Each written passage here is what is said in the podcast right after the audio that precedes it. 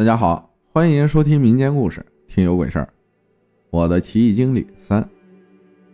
我和我姐去到二叔家住，第二天晚上我就觉得我的头疼啊，比以前疼的更厉害了。吃了两片去痛片，还是特别疼。我就跟我姐说，我想抽烟。我姐说，你真能整事还抽烟呢。我刚点着烟就开始哭，控制不了，啊啊的，给我姐吓得这是咋了？我边哭边喊姐呀，我心里还有意识，完了。这是鬼附身了，完全知道自己身体动作在干嘛，这就是自己带仙的原因。如果灵识不够啊，发生这种事儿是不会记得的，发生完也啥都不知道。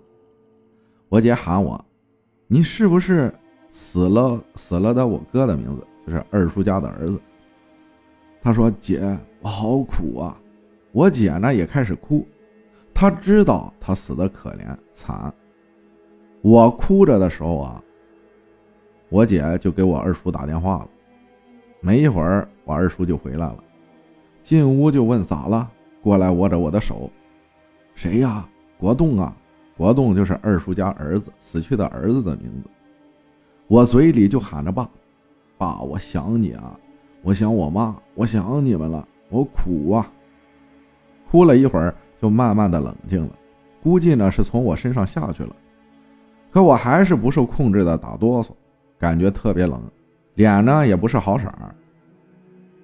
我姐给我拿了个被子给我围着，二叔说：“别在这儿了。”我说：“我没事了。”他就带着我和我姐回医院了。二叔路上说：“啊，我知道有个人挺厉害的，我带你去，明天看看去。”其实像他们这种有钱人啊，疑心重，怕是我在他们家闹，怕我是骗他的。我说：“行。”他也知道我带仙儿了，第二天早上他就来接我和我姐一起去的，一个门店，一个男的，也是黑龙江人，他给我打扮，说我仙家有个老太太，我身上还有一个狼仙儿他说完狼仙儿的时候，我在想，是不是小时候对着我姐汪汪叫的那个，然后烟囱倒下来那个大狼狗，就是这个狼仙的。他也会说仙语。我一开口，二叔好像就信我了。我跟这个龙师傅啊说了会儿，他拿过来一个本子，一支笔。我的右手就像不是我自己的，开始写写的啥我也不知道，看不懂那是啥字。主要是我的手根本就不是我自己在写，我刻意的放松，就感觉是别的在控制。我就问龙师傅，我写的是什么？他说《金刚经》。我说我这头疼咋整？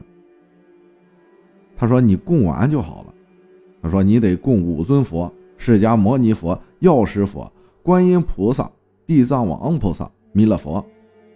用红布、黄布写仙家堂口，就像每家每户对联那种吉祥话。”他在那儿想着怎么写，皱着眉。他说：“胳膊给我。”我就伸过去了。他搭麦跟我说了两句仙语，我就嘟嘟囔囔了一会儿。他说：“啊。”那我明白了，那简单啊。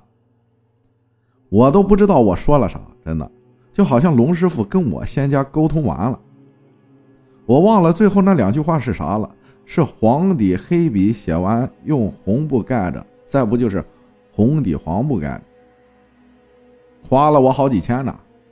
他说：“你家弥勒佛出来了，显身金光灿灿的，意思是让我给你便宜点。”当时龙师傅收了我三千三，五尊佛收了我六百九。五尊佛我觉得没多收，但是画了那个那么个简单的字儿就收我三千三，我真的挺心疼的。